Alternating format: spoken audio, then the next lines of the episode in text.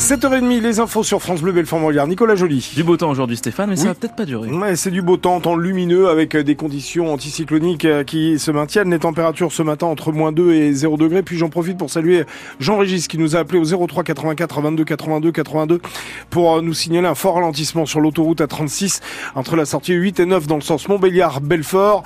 Euh, c'est la sortie Montbéliard Centre à Sochaux. Il y a eu un, un accident.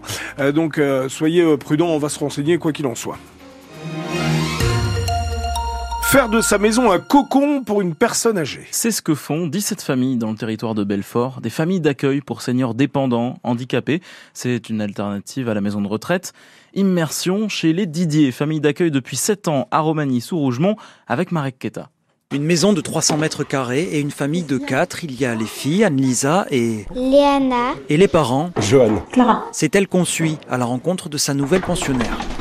Odile, 79 ans, ici depuis 15 jours, n'est que sourire. Ils sont très gentils. Les enfants aussi. Moi, j'ai des arrière-petits-enfants, alors. Ils ont à peu près le même âge que. Elle souffre de rhumatisme déformant, perd l'équilibre. Auparavant, elle était toute seule chez elle. J'avais des problèmes avec les aides auxiliaires. Mais ça venait du bureau. Hein. Ils les envoyaient loin. Des fois, ils viennent, des fois, ils viennent pas. Alors, vous voyez. Sa fille, Régine, est venue lui rendre visite. Franchement, euh, on voit, elle a une meilleure mine. Pour moi, elle est quand même mieux qu'avant. Elle s'énervait toujours quand les dames. euh, Et là, non, tout est fait, elle se fait plus de soucis. Famille d'accueil, une alternative plus avantageuse que les EHPAD où Clara Didier a travaillé pendant des années. On a, je pense, plus la satisfaction de se dire que ben, on a pris le temps et on accueille quelqu'un dans un univers familial. Comme vous voyez, il y a des enfants, il y a un, un chien, c'est un petit peu ben, comme la grand-mère de la famille, quoi. Ça nous apporte quelque chose en plus. Et pour ceux qui placent leurs proches des dépenses en moins, 1900 euros maximum, en dessous du prix moyen d'un EHPAD. Et vous Est-ce que vous seriez prêt à faire pareil Accueillir chez vous une personne âgée? C'est notre question ce matin. Dites-le franchement au 03 84 22 82 82. Pierre-Jérôme Collard va être remplacé dans ses fonctions d'adjoint au sport à la ville de Belfort. Après avoir été désigné par la justice comme l'un des bénéficiaires d'une vaste fraude au compteur Linky, l'élu a accepté de démissionner à la demande du maire Damien Meslot. Il pourrait être remplacé d'ici le début de l'année prochaine. Le projet de loi immigration en débat. Son examen en commission mixte paritaire reprend ce matin, mais c'est hier, devant la gare de Montbéliard, que les voix dissidentes se faisaient entendre. Anna Maillard, militante écologiste du pays de Montbéliard. Déjà, ça part du principe que les migrants viennent profiter d'aide sociale. C'est tout de suite stigmatisant et en plus d'être complètement faux, puisque les personnes, si elles partent sur les routes ou sur les mers, c'est parce qu'elles sont en danger chez elles ou en grave situation de précarité. Et elles, ne viennent pas parce qu'il y a une aide sociale, c'est l'urgence qui les pousse. Donc non seulement le constat est faux, mais en plus ça va être complètement inefficace puisque les personnes continueront de prendre des bateaux, continueront de faire appel à des passeurs violents et dangereux.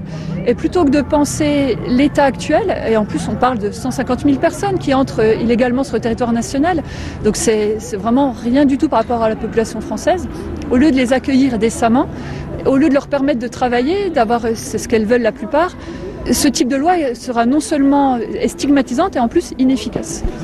La commission mixte paritaire qui examine le projet de loi reprend ce matin vers 10h30. Elle a été suspendue dans la nuit pour cause de désaccords entre les républicains et la majorité présidentielle, notamment sur les conditions d'attribution des prestations sociales aux étrangers. Une bonne nouvelle, tiens, pour le BTS métiers et services à l'environnement du lycée Nelson Mandela d'Audincourt, c'est le seul dans sa catégorie. Il sera transformé en fonction, en, en formation d'alternance à la rentrée prochaine. Une décision du rectorat après avoir un temps envisagé de supprimer ce BTS au motif que trop d'élèves arrêtaient en cours d'année. L'alternance va permettre, selon l'administration, de sécuriser leur engagement.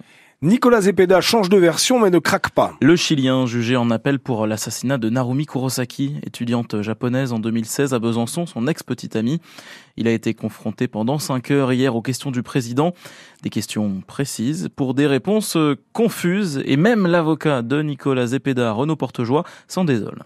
Ça me désole un petit peu parce que je ne peux pas m'empêcher de me mettre à la place des jurés. Il y a un certain nombre de choses curieuses. Il y a, je vais même au-delà, hein, s'il est renvoyé devant la cour d'assises, c'est qu'il y a des éléments à charge. Très clairement, il y a des questions à poser à Nicolas Zepeda qui sont légitimes sur son implication, sur son comportement en amont des faits qui lui sont reprochés et sur son comportement derrière, et notamment savoir s'il s'est emparé du téléphone portable de, Naomi. Donc il y a des vraies questions. Et encore une fois, à ces vraies questions simples, il y a des réponses qui sont euh, confuses Et vous serez prêt à l'y confronter, à ces incohérences Bien sûr, bien sûr, il y a des questions d'ordre général à poser et savoir si lui perçoit le caractère confus de ses, ses réponses. Je ne le sais même pas. La question c'est est-ce que lui prend la mesure de la teneur de ses réponses, de la forme des réponses? Je n'en sais rien. Reprise de l'audience ce matin à 9h à suivre en direct sur francebleu.fr. Les salariés de Casino dans l'attente et dans l'inquiétude. Le groupe a confirmé hier être en négociation avec le tandem Auchan et Intermarché pour le rachat de 313 magasins.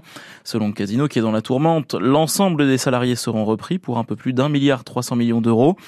Camille Marigot, une réunion doit se tenir cet après-midi au siège historique de Saint-Etienne entre les syndicats, la direction et les futurs repreneurs. L'intersyndicale pensait avoir la confirmation de cette offre aujourd'hui lors de cette réunion. Elle a donc été prise de court.